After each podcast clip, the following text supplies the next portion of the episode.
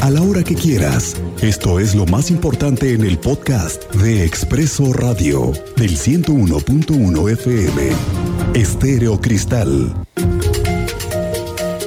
Bueno, pues hay una muy buena noticia con respecto a lo que informamos en el inicio de esta semana. Ya fue localizado y con vida el basquetbolista Alexis Cervantes del equipo de los Libertadores de Querétaro. El fiscal de Michoacán, Adrián López, informó que fueron localizados con vida esta es una buena noticia. Localizados con vida Alexis Cervantes y el taxista Marcos Sandoval, desaparecidos desde el martes de la semana pasada.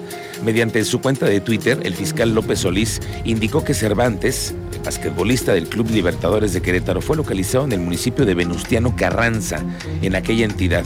Dijo en, en la cuenta de Twitter, como resultado del operativo interinstitucional encabezado por la Fiscalía de Michoacán, fueron localizados con vida en el municipio de Venustiano Carranza el basquetbolista Alexis Cervantes y el taxista Marco Sandoval. Así lo revela el funcionario. Eran buscados por autoridades de Jalisco y Michoacán luego de que desaparecieran en el municipio de Los Reyes. El deportista pertenece al equipo de básquetbol Libertadores de Querétaro, abordó un taxi eh, conducido por Marcos Sandoval se trasladó a Michoacán hasta Guadalajara, Jalisco, iban a hacer una pausa para pasar las fiestas de fin de año. Sin embargo, ambos hombres desaparecieron y ya los encontraron. Las autoridades no han dicho nada más.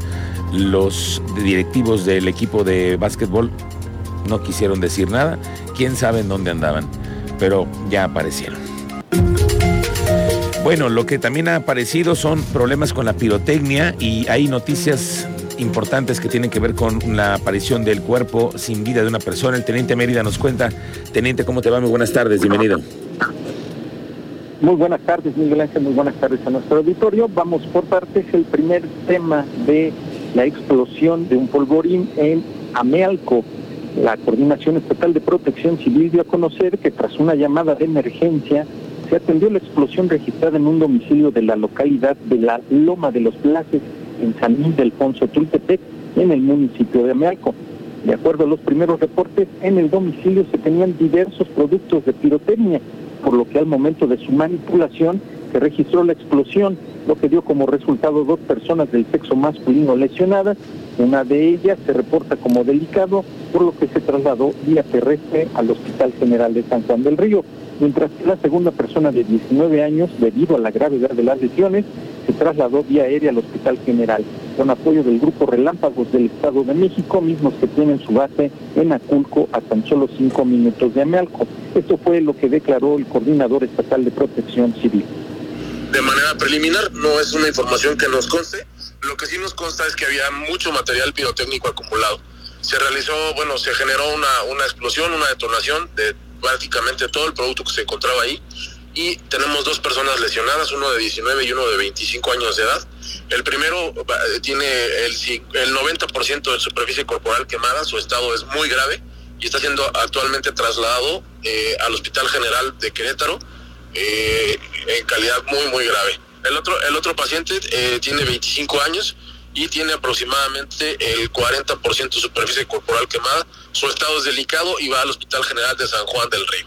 Okay. ¿Se están ocupando los servicios aéreos en este caso con apoyo de... No, en este, ah, en, este momento no, en este momento no están ocupando los servicios aéreos. Okay. Por las condiciones de, por las condiciones que prevalecen en el paciente más grave, eh, la no está indicado volar al paciente todas que vaya a llegar a tener alguna, algún efecto adverso. Y ahorita lo que hay que manejar mucho es el control de la su control de la vía aérea. Tiene traumatismo un traumatismo importante en el tórax. Vaya, teniente, qué malas noticias en Amialco. Sí, correcto. Eh, y ya, ya fue trasladado vía aérea con apoyo del grupo Relámpagos del Estado de México al hospital. Y estaremos al pendiente de lo que vaya surgiendo de información en Amealco. Y en el otro tema, anoche en la colonia Linda Vista eh, fue localizado el cuerpo sin vida de una persona del sexo masculino. Lo, aquí lo que cabe destacar es que fue localizado al interior de una maleta entre la basura, fue dejado el cuerpo, acudieron los servicios de emergencia, corroboraron los hechos y Fiscalía General del Estado comenzó con las diligencias correspondientes.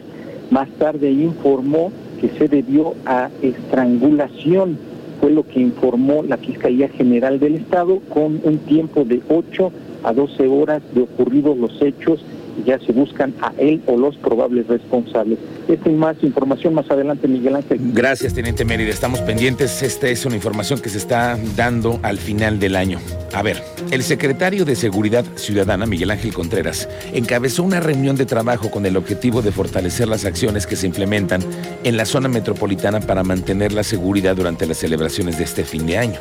El propósito del encuentro es reforzar los mecanismos de coordinación entre todas las autoridades en la parte preventiva y en la operativa en plazas comerciales, en tiendas departamentales, en instituciones bancarias, en los mercados públicos, en los tianguis. Y también hay una supervisión de vialidades para inhibir los hechos de tránsito por, por ejemplo, el exceso de velocidad o el manejar en estado de ebriedad. Del 24 al 26 de diciembre, según reportó la Policía Estatal, implementaron 19 operativos viales. No se registró ningún hecho de tránsito con desenlaces fatales. Esta es una buena noticia. Por lo pronto hay 45 personas remitidas a juzgado cívico por diferentes hechos. Por lo pronto nos informan que van a ser continuos y permanentes estos operativos al fin de año. Bueno, hablemos también de lo que viene cuando llega la temporada de fin de año, la basura y las toneladas y las toneladas de basura y de escombros diarias. Alejandro Payá nos cuenta cómo te va Alejandro. Muy buenas tardes, bienvenido. Hola, ¿qué tal Miguel Ángel? Muy buenas tardes. Pues efectivamente, se estima que diariamente se generan unas 7 mil toneladas de escombro en Querétaro, las cuales en la mayoría de los casos se tiran en terrenos abandonados, indicó Roberto Lezama, prestador de servicios ambientales y director de la empresa Reciclados Urbanos Reurba. Esta se encuentra, esta se encarga de reutilizar estos materiales y explicó que esta es una alternativa para revalorizar y obtener materiales que puedan procesarse para otros usos específicos. Escuchemos la explicación que nos da Roberto Lezama. Generalmente eh, van a espacios eh, donde no se hace nada con los escombros, aunque sean, sean tiraderos autorizados o no. Hay tiraderos autorizados por la CDSU donde se depositan los escombros, pero hay mucha gente que los tira pues, donde sea, en cualquier terreno, este, que considera que puede tirar ahí o le dan permiso o nada más llega y lo tira. El, punto es de que la generación de escombros en Querétaro es muy fuerte, muy grande. O sea, yo hice un estimado, porque no hay control, no hay, no hay registro, no hay estadística, pero yo hice un estimado de que se tiran aproximadamente unas 7 mil toneladas de escombro diarias en Querétaro. El escombro, el escombro es en general todo lo, lo que se saca de los procesos constructivos, desde, desde la excavación misma. Alejandro. Miguel Ángel, pues recordar que la mayoría de este tipo de escombros y materiales son confinados en terrenos, espacios y en la menor medida de los casos hay depósitos donde se confinan finalmente.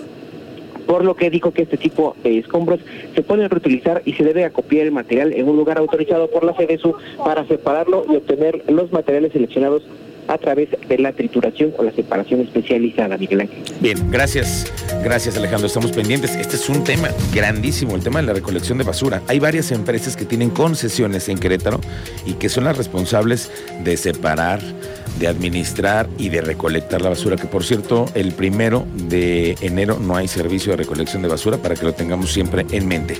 Espera el comercio una derrama económica de 150 millones de pesos para fin de año. Hoy el presidente de la Canaco, Fabián Camacho, dice que los servicios dedicados a la gastronomía, los centros nocturnos, los hoteles, las tiendas de conveniencia, las plazas comerciales son las que van a tener incrementos, aunque hay que decirlo, los mercados públicos nos avisaron que no habían sido tan buenas fechas para la venta.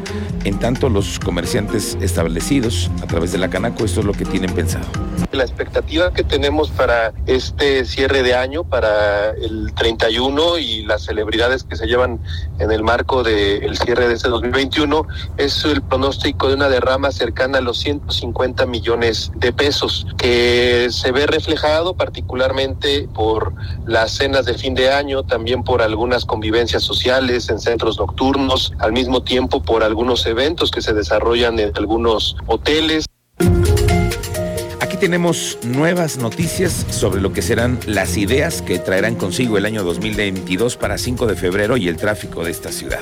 A ver, el secretario de Obras, Fernando González, estuvo con los miembros de la CEMIC para escuchar la propuesta de regeneración urbana de 5 de febrero por parte de la Coalición Ciudadana por la Movilidad. Ahí el funcionario, que por cierto no salió de vacaciones, aseguró que gracias a los foros de consulta se ha podido contar con la participación ciudadana y dijo que abona a realizar un proyecto que beneficie a todos. Esta propuesta de la coalición coincide con las que se han presentado por parte de los colegios de ingenieros civiles, lo de los arquitectos, en donde se escuche usted, se va a privilegiar la pirámide de movilidad y se va a impulsar en 5 de febrero el año que entra el uso de vehículos no motorizados, es decir, las bicis.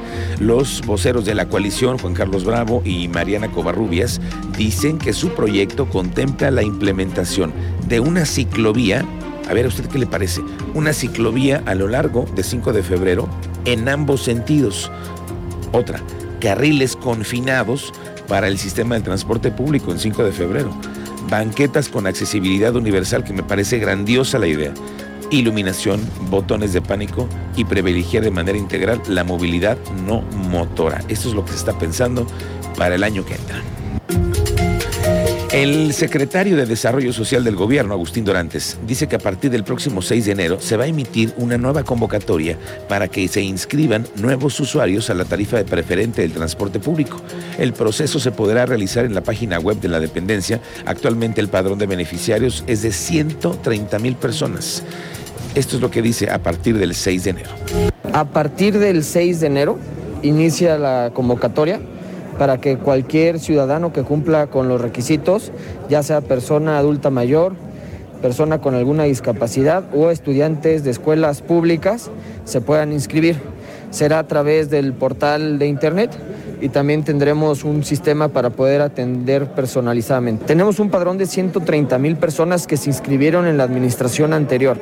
De estas, el último corte que recuerdo, llevábamos hasta el momento cerca de 30 mil tarjetas activadas.